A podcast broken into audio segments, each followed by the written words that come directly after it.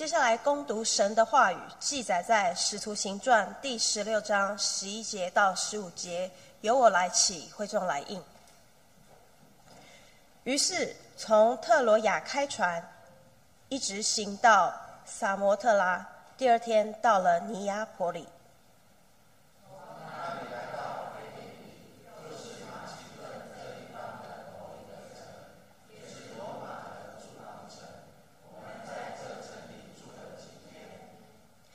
当安息日，我们出城门，到了河边，知道那里有一个祷告的地方，我们就坐下，对那聚会的妇女讲道。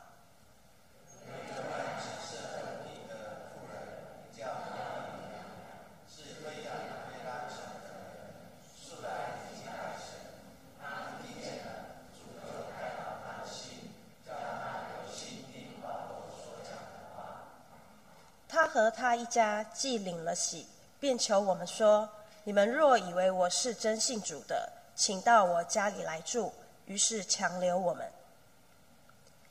今天讲到的题目是大时代小人小人物吕迪亚。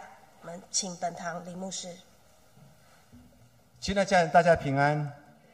我们要进入神的话语之前，我们跟隔壁讲说：“你是蒙神所祝福的人。”我们一起来做一个祷告。亲爱的父神，谢谢你在今天特别日子当中，特别为了每个母亲献上感谢。或许有些母母亲已经离开，有些母亲还在我们身边，但是为他们过去在我们生命所做的每一件事情，求神赐福，大大将将恩典浇灌他们生命当中。因为他们所做一切，让我们生命蒙福，也让他们因为所做一切，让我们看见了神，也让我们经历到生命当中的美。父神，谢谢你恩待我们，再次透过今天的话语，再次对我们显明。我们这样祷告，奉耶稣的名，阿门。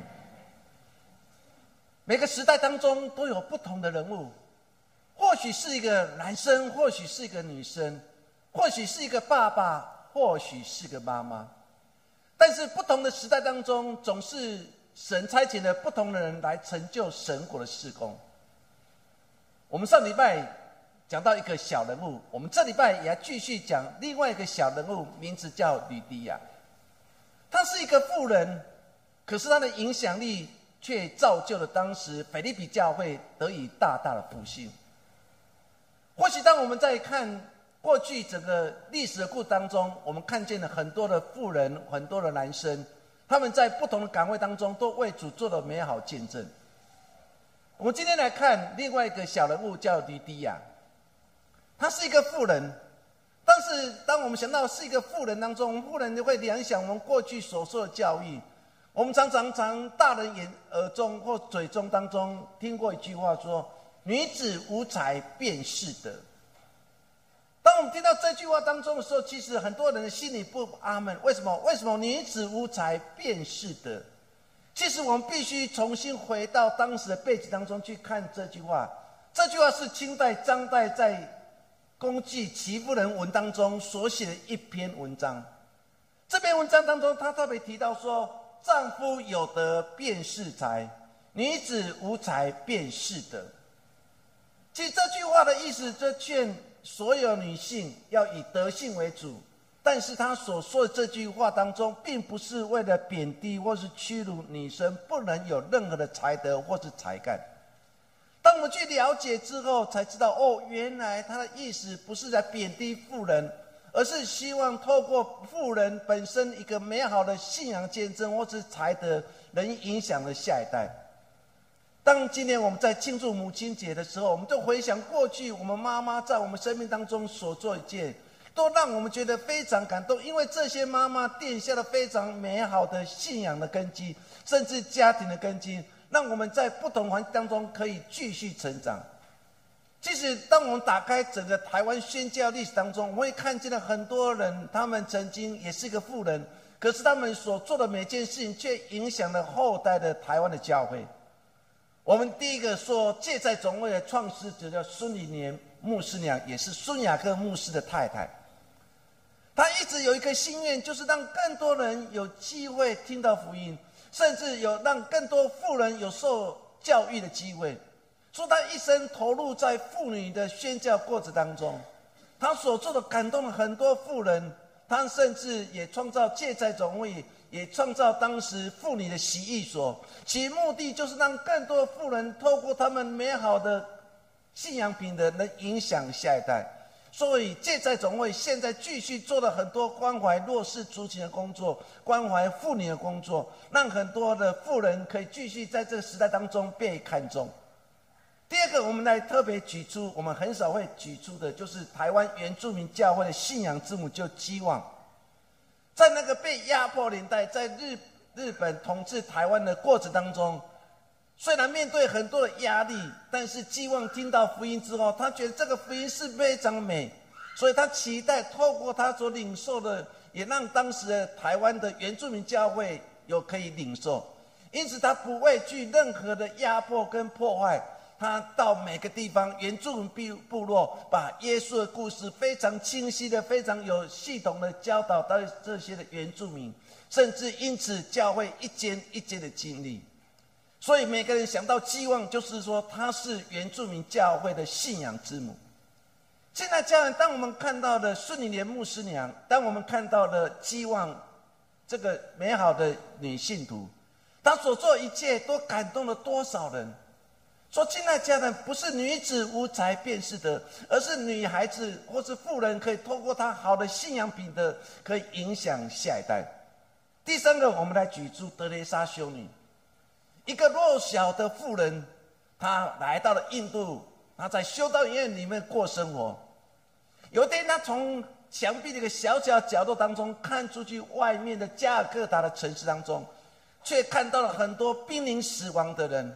看到很多人在濒临死亡当中，很多的老鼠就过来去啃食他的身体，很多病痛的人就被丢在路旁当中等死的，神死亡那一天来到。这时候，德列莎修女在问他自己说：“神差遣我成为一个修女，难道只是在一个非常美的修道院里面当中，过着与世无争的生活，与神接近的生活？难道我就不能看见那些弱小甚至？”辛苦的人们吗，他决定要推倒围墙，他决定要走出去，进入加尔各答的每个乡镇当中，去帮助、去扶持每个患病甚至有疾病、被痛苦所缠绕的人。后来，他得到诺贝尔的和平奖。现在，家人，我们看到这些优秀女性，她们所做的一切，不就是感动了更多的人吗？很多时候，在台湾这个环境当中，很多妇女就常常看清自己，认为自己不行，自己知识不够，自己的能力不够，他已经忘记了神拣选你，神拣选我都看为美好，在神的眼光没有任何偏差观念，在神的眼中当中，神都把你看为极品。你要重视你自己，你要看重你自己，因为你是神眼中的宝贝。所以，当我们在过母亲节当中的时候，我们必须重新来看富人他一生当中所做的，继续影响了下一代。有一本书叫做《夜光》，他专门在探讨圣经当中每个妇人。当我们去看这本书当中，他举出了在马太福音当中耶稣家谱当中几位人物，他特别举出了五个人物。第一个人物叫他玛。当我们想到他玛这个人，就认为哇，她是一个乱伦的女孩子。第一个想到拉合，她是一个妓女；想到路德，他是一个外族人，是一个摩押人；想到巴斯巴大卫外遇的对象，他是一个外遇的人；想到玛利亚，耶稣的母亲玛利亚未婚就怀孕生子。马太福音为什么把耶稣的家谱写的这么详细？他强调一点说，在神眼中。神不看你的过去，神看你的未来，神看你的现在。这部当中，他也特别强调一件事情：说这些卑微者，这些被排斥、被轻视、曾经软弱过、曾经被压迫的人，却是因为耶稣的缘故，他们生命得以翻转，成为一个新造的人。所以，马太福音的作者马太就把这些人的事情全部放在了耶稣的家谱当中。或许当我们看到耶稣家谱，我们心灵中为什么不记载一些好的女人、好的事情放在耶稣家谱当中？为什么要把这些曾经软弱过、犯错过的妇人放在耶稣的家谱里面？因为这个家谱要再次对所有的跟随者，包括现在你我，再次提醒，在神的眼中当中，不管你的过去，神重要的是现在的你，神所看重的现在你如何来经营自己的生命。做亲爱的弟兄姐妹，不要看过去的你，要看信耶稣之后的你，更重要要看你现在你。如果是你珍惜现在的你，你就应该好好的为自己未来做一个美好的见证。所以《夜光》这本书当中特别举出这个六位的妇女当中，再次激励我们：原来神看重不是卑微的人，原来神所看重不是那些曾经被排斥人，因为神看重每一位愿意悔改、再次来到神面前的人。箴言三十一章三十节，我们一起来读：艳丽是虚假的。美容是虚浮的，为敬畏耶和华的妇人必得称赞。箴言的作者说的非常清楚：艳丽是虚假的，外貌的美丽是虚浮的。真正会被神所称称赞的，就是敬畏耶和华的人。虽然耶稣的家谱当中曾经记载这些软弱的人，但是在神的眼中当中，他们都是上帝眼中最重要的器皿。他们过去所做的没有影响他们未来，因为遇见耶稣所做的每一件事情，让留下美好信仰彼得继续影响了每个人。说，亲爱的各位妈妈们，你可以用你的信仰引导你的下一代，你所做的可以影响你的孩子，让你孩子在这个危机的年代当中，他可以依然的站立。我们今天来看一个富人，叫做吕迪亚。吕迪亚是一个卖紫色布的，也就是当时卖高级布料一个富人。紫色布是当从地中海一个贝类所提提炼出来一个非常重要的染料，而且是取之而不易。他把它染成紫色，代表这是一个高级的布料。当时这紫色布都是高当时的贵族皇室所穿的衣服。吕迪亚就是这样的富人。他从他的家乡，我们刚才所读的故事当中特别提到，从他的故乡就推雅推拉，来到当时的大城市腓利比来生活。他常常在河边祷告、参加聚会。他一直期待可以遇见生命当中最重要的人物来到生命当中，能带领他成为耶稣基督的门徒。有天，保罗就来到河边。然后遇到了吕迪亚，于是保罗就布道了，吕迪亚就决志来跟随耶稣。她是腓利比教会第一个受洗的女信徒。我们今天要透过这个吕迪亚这个妇人当中，我们来看她生命当中所做的两件事情。第一件事情就是她打开了心门，她打开了心门。今天所读的故事当中。为什么保罗特别来到了腓利比？保罗来到腓利比是保罗第二次传道旅行。他从特罗亚本来要取行到特罗亚的地方去，在半路上的时候，他忽然梦见一个梦，就是有一个欧洲的马其顿人在梦中就对保罗说：“谁来帮助我们？请你过来马其顿来帮助我们。”保罗认为这个意象对来讲是个非常重要意象，于是他决定顺服这个意象，于是就坐船来到了马其顿，也就是我们今天所读的腓利比。保罗就在腓利比当中建立了第一间的教会。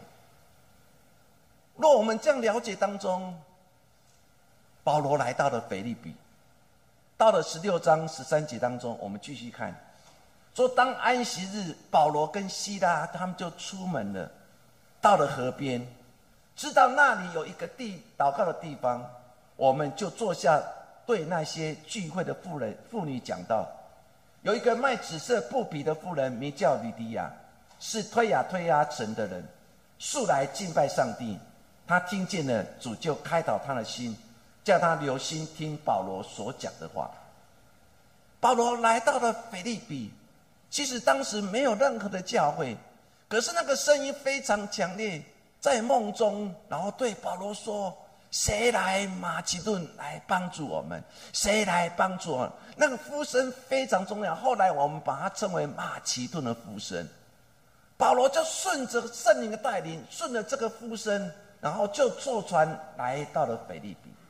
当时腓利比没有教会，于是，在安息日的时候，保罗跟希拉就开始四处去找，四处去看，看哪个地方有敬拜神的人在那边聚集。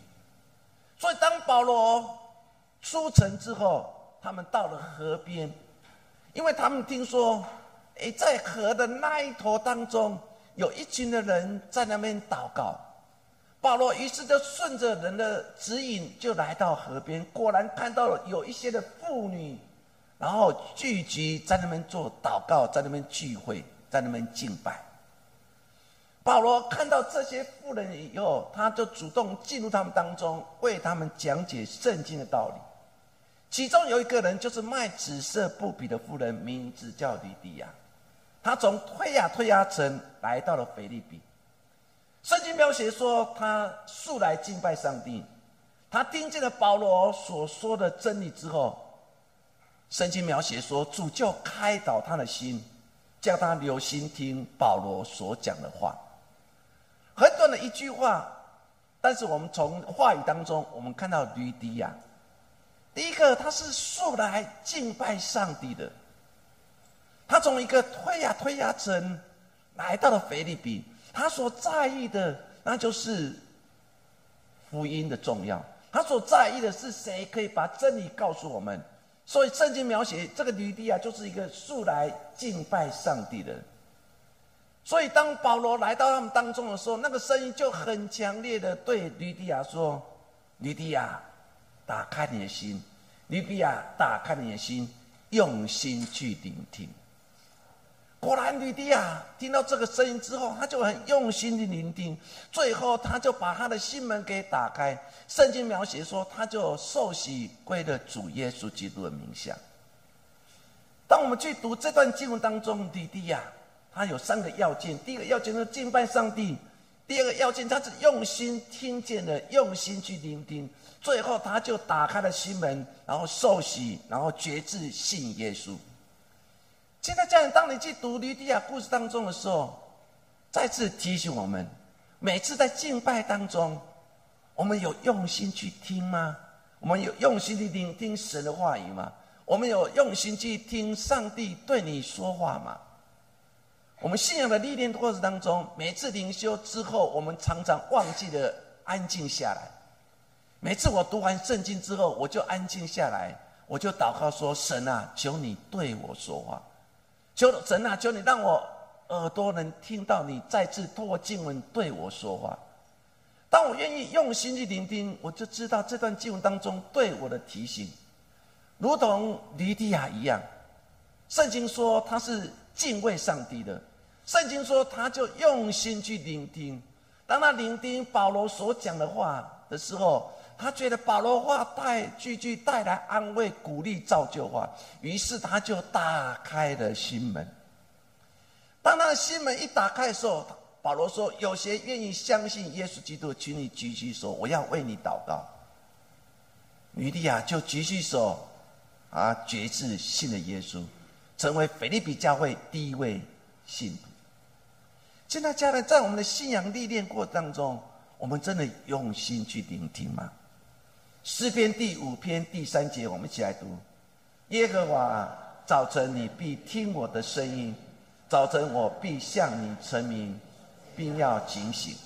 诗人说的非常清楚，说耶和华，我早上起来第一件事情，那就是我要听你对我说话的声音。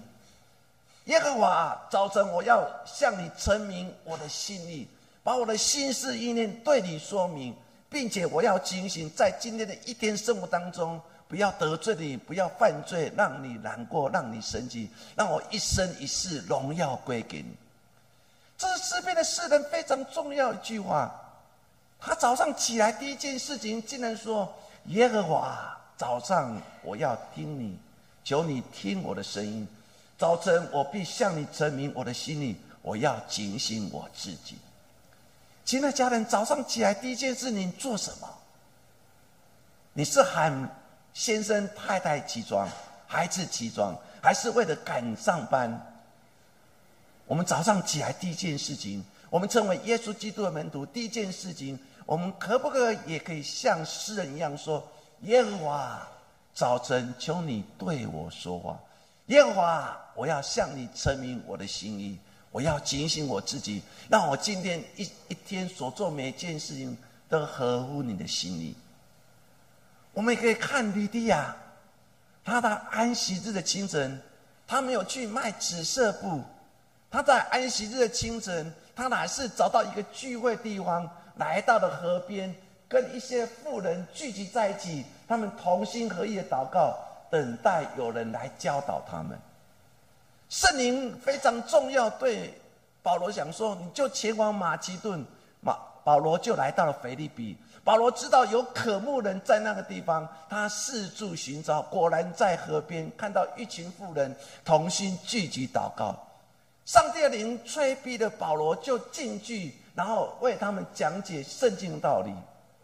圣灵在这时候也对吕迪亚跟妇人们说话，要他们打开他们心门，要他们有心去听保罗所说的每一句话。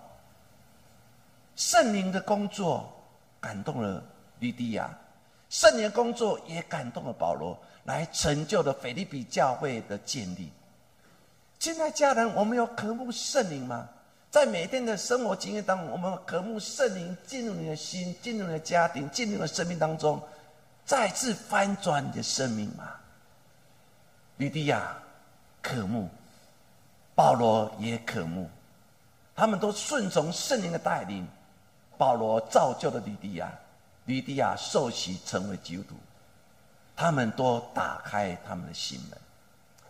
圣经在路加福音十九章当中也记载一个人，名字叫撒该，是一个税吏长，是一个财主，但是他很孤单。直到有一天，有人说耶稣要来了，他曾经听过一个名叫耶稣能改变人的生命，他想要看耶稣是谁，但是因为身体太矮小了，他在众人的阻挡之下。排挤之下，他无法进入人群里面。他看到一棵桑树，于是爬上桑树。圣经描写说，他要看耶稣是怎样的人，因为人多，身量又矮，所以不得看见。撒该亚见接耶稣，他的生命当中遇到多大的难阻，多大的挫折，多大的排挤。可是这些排挤没有消灭的撒该渴慕耶稣的心。现在家人有时候我们生命遇到难处，我们就放弃；我们生命遇到难题，我们就放弃。但是撒开并没有，他没有因为人多，他没有因为他自己身材矮小，他就放弃了。他就跑到前面，因为当人群还没到之前，他就赶快跑，赶快跑，他寻遇见耶稣。圣经描写的非常意思，就是他就跑到前头，因为前头还没有人，因为没有人，他才有机会。现在家人，我们要信耶稣，我们要成为耶稣的跟随者，我们要跑第一名吗？撒该跑第一名呢？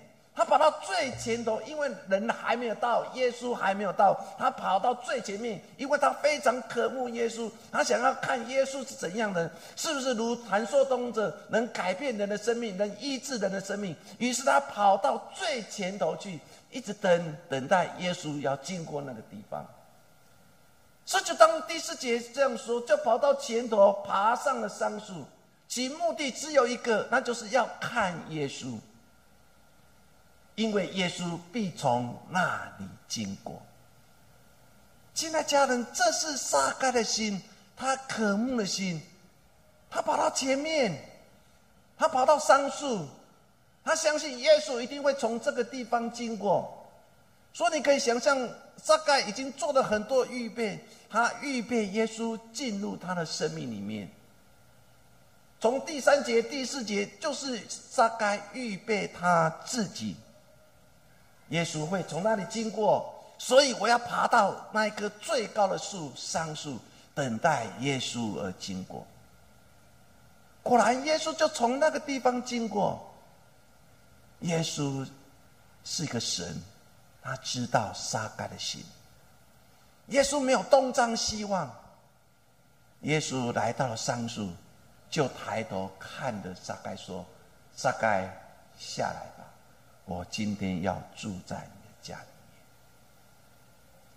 撒该非常的喜乐，他就打开了心。耶稣欢迎贵客临门。耶稣来到了撒该的家，因为撒该打开了心门。当撒该心门一打开，当他的心被耶稣所触碰的时候，他对耶稣说：“耶稣，我错了。如今我要把我的财产的一半给穷人。我过去讹诈谁，我要还给他十倍。”当众人在讥笑耶稣说：“你为什么去罪人的家撒该的家？”时候，我们看到了撒该生命的改变。这一切改变。就是当他心门打开的时候，撒该成为初代教会当中一个非常重要一个福音的使者，在整个宣教历史当中这样记载。亲爱家人，我们有多少时间，我们已经忘记了打开你的心门？我们每次来到神的教会，我们做第一件事情就是打开你的心，因为你的心门紧闭以后，圣灵的感动就无法进入你的心。耶稣基督的话就无法感动你，你还是空空来，你也空空回去。但是为什么有些人在敬拜当中他会流泪，有些人在敬拜当中他会感动？为什么有些人听到福音的真理的时候他会流泪？是因为他们都打开他们心门每次的礼拜，每次的敬拜，若我们弟兄姐妹，包括我自己，若没有打开心门，圣灵如何进入里面，成就更美好的施工呢？撒开打开了心，他的生命改变了。他不再是个税吏长，是一个罪人，而是耶稣所重用的器皿。当律迪亚打开了心门，他接受耶稣基督，成为腓利比第一位女信徒，建立了腓利比教会。求神帮助我们，也提醒自己：现在你，等一下我们要敬拜。你依然要勇敢对神说：“神，我要打开我的心。神，我要打开我的心。我要要求圣灵进来。我要耶稣的爱进来。我要那个圣灵所带来更新的改变进来。你才会发觉每一次敬拜是如此的珍贵。这是第一件事情，让我们去反省的。英国一个非常著名的画家就是汉特。”他在画的一幅画，就是我们 PPT 当中那一幅画。那一幅画的画作的名字叫做《世上的光》。这个画作现在放在牛津大学珍藏。当你仔细看这一幅画当中，你会看见一件事情，就是那一扇门竟然没有手把。很多人就问了汉德说：“一般人画门应该有手把，为什么你画门没有手把？”汉特非常有意思的回答那个人讲说：“这门是指的人的心门，手把在里面，只有在里面的人，他才可以打开。”在古话当中，耶稣在敲门，耶稣不是打开门说某某人来，我要进入你的心里面，而是更重要的是住在里面那一个人。他的手把在他里面，外面的是无法打开，只有里面人才能打开，只有里面的你跟我才能打开那个门。当你要邀请耶稣进来，第一件事情你要打开你的心门，只有那一扇门一打开的时候，耶稣才有办法进去。如今耶稣在你的心门一直的叩门，一直叩门，可是，在里面的你跟我，我们却无法把门打开。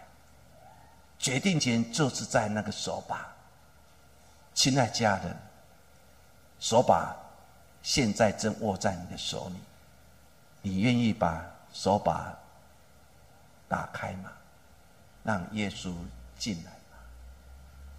撒该把他心门的手把打开了，耶稣进去了。撒该说：“我要把财产一半给穷人。”以前我讹诈别人，我要还给他十倍。尼迪亚手把在那里面，他打开了心门，他接受耶稣基督，他成为第一个腓利比教会的信徒。有一首诗歌我非常喜欢，它的歌名叫做《有人在你心外叩门》。这首诗歌当中一直在讲一句话，说：“有人在你心外叩门，有人在你心外叩门，问罪人为何不答应？有人在你心外叩门，是耶稣在叩门；有人在你心外叩门，是耶稣在叩门；有人在你心外叩门，问罪人你为何不答应？有人在你心外叩门。”亲爱家人，你何时才愿意把紧闭的心门打开呢？让耶稣进来？第二件事情，我们一起来分享的，吕迪亚不止打开了心门，他也打开他的家门。十六章的四五节，他听完保罗呼召之后，他决定举手相信耶稣就是他生命的主。十六章的书节说，他和他一家既领了喜，便求我们指保罗说：“你若真的相信我已经相信耶稣，请你到我的家里来住。”于是强留我们。新译本的翻译说：“于是他就坚决把我们留下来。”一说保罗留下来，来到我家，我渴慕更多更多的真理。你知道？吕迪亚不为别人眼光，他邀请了保罗进入他的家，他把自己的家门打开，让腓利比教会就从吕迪亚的家开始。现在家的腓利比第一间教会，不是有堂皇的建筑物，不是有坚固的建筑，竟然在吕迪亚的家开始了。吕迪亚已经是开始了腓利比教会第一次的聚会，就是在吕迪亚的家里面。现在家人，当你看到这样的事情当中，你会感动。原来教会是从家庭开始。当我们台湾的教会刚开始宣教士来到台湾的时候，宣教士也进入每个家庭当中。所以那时候台湾的教会流行家庭礼拜，每个人都愿意把自己的家门打开，邀请牧师、邀请宣教师进入他们家中当中，带着他们敬拜上，让他们去亲近上帝。当这些信徒的家被改变之后，教会就聚集了，于是教会就建立一间教会，一间教会的建立。北美教会竟然是从吕迪亚家开始，因为吕迪亚打开他的家门。到十六章四十节，保罗跟希拉他们出了监狱之后，他们第一个想到去哪里，就是去吕迪亚家里面去。保罗跟希拉见了弟兄呢，就劝慰他们一番，于是就走了。你可以想象，保罗当他出监狱第一件事情，还是想起有一个妇人名字叫吕迪亚。他在这么艰难环境当中，他打开自己的家门，让教会在那个地方聚会。因此，保罗出了监狱之后，他第一个想到我要去吕迪亚家里面。他去吕迪亚家里面，不是让吕迪亚然后办一些切照回家，不是如此，而是他看到这些聚集的弟兄姐妹，他们都感动了，他们流泪了。于是保罗就劝慰他们一番，于是他继续下一个清晨继续为主传福音。吕迪亚不止打开他的心门，他也打开他的家门。他打开家门，建立了腓利比第一间教会，吕迪亚家就成为福音的家乐福。什么是家乐福？因为家庭而带来的快乐，而是带来的祝福。神也大大将恩典浇灌在吕迪亚的一家里面。亲爱家人，我们愿意吗？当我们弟兄姐妹信仰软弱，他需要的有人有个避难所的时候，我们有谁愿意打开他的家门，让他可以躲藏，让他可以被安慰，让他可以被鼓励？我们小组生活就是如此，不是吗？或许有些小组在教会，但是也有弟兄姐妹把他自己的家门打开了，在那个地方小组聚会，在那个地方做弟兄姐妹彼此祷告、彼此关心，一起吟诗赞美神。当你愿意打开自己的家门的时候，你的家庭就成为家乐福。我们今天愿意让自己的家成为家乐福吗？你就要打开自己的家门，让更多弟兄姐妹邀请他跟你一起唱诗赞美神，邀请他一起祷告，邀请他一起来读神的话语。今天我们最软弱的地方，就是我们都把家门关得紧紧的。当你愿意打开自己的家门，你知道有个弟兄有个姐妹，最近家里遇到一个事情，你就邀请他来，来来我家，我请你吃一顿饭，我们一起祷告，一起灵修，一起走这条信仰的路。信仰美，就是当我们愿意打开家门的时候。我要特别举《约书亚记》第六章二十节当中，耶稣家谱当中一个妇人，她是一个妓女，叫做拉合。拉合打开他的家门，让这个两个探子可以有地方躲藏。《约书亚记》第六章二十节在描写这段经文，他这样说：约书亚却把妓女拉合和他父家，并他所有的都救活了。因为他隐藏约书亚所打发归探耶利哥的使者，他就住在以色列中，直到今天。当拉合愿意打开自己家门，那是一个风险，因为大有城主就跑来拉合的家里说：“是不是有人逃到你家那个地方？你立刻把他交出来。”可是拉合他没有交出来，他躲让这两个探子躲藏的，他打开自己家门。结果到最后，不止打和他家，包括他的父亲的家，所有的家庭都得到耶稣亚的拯救跟赐福。打和打开家，救助的全家，让全家都信了主。更多前书第九章二三节，我们一起来读：凡我所行的，都是为福音的缘故，我要与人同得这福音的好处。这是保罗所说的一段话。我们所做的每件事情，都是为了福音缘故，为了让更多人得到福音的好处。尼迪亚打开了心门，尼迪亚打开他家门，让更多人有机会听到福音的好处，也建立了腓利比教会。一个小人物，竟然改变了整个历史。莉迪亚这个妇人。她从一个商人，一个卖紫色布的妇人，最后她变成一个属灵的人。有时候我在想一件事情：我们都是信徒，耶稣的跟随者，我们到底要变成怎样的人？我们是不是也可以像吕迪亚一样？或许我们过去曾经是一个软弱的人，我们过去可能在信仰上也曾经跌倒过的人，我们曾经也是被指责人。我们曾经也觉得自己的罪恶非常的多，我们常常认为自己的口舌常常得理而不饶人。过去的我们可能是这样的人，可是当我们愿意相信耶稣基督之后，我们成为一个属灵的人，因为我们生命因为耶稣基督而改变。吕迪亚是一个卖紫色布的人，他对当时来讲，他应该是一个中产阶级或是中产阶级以上的人。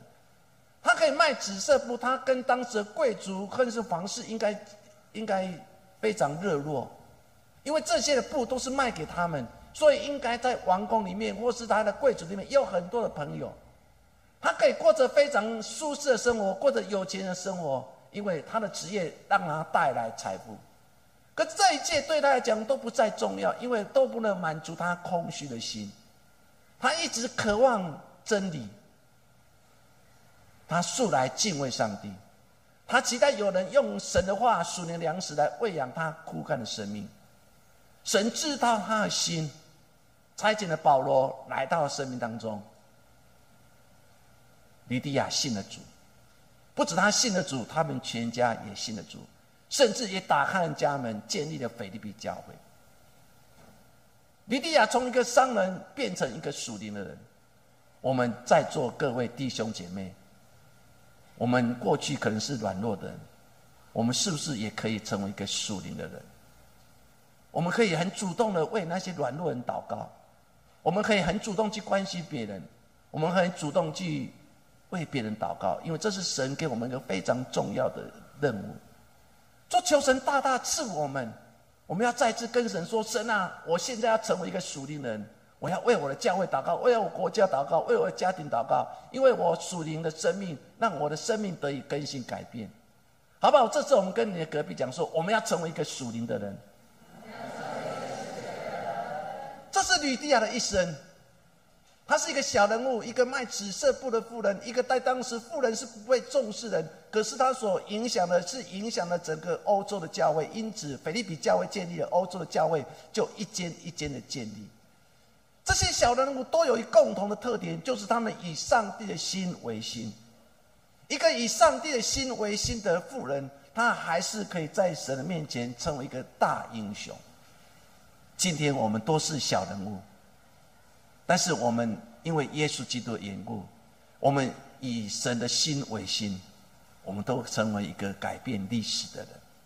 你可以改变你的家，你可以改变你的先生，你可以改变你的太太，你可以改变你的孩子。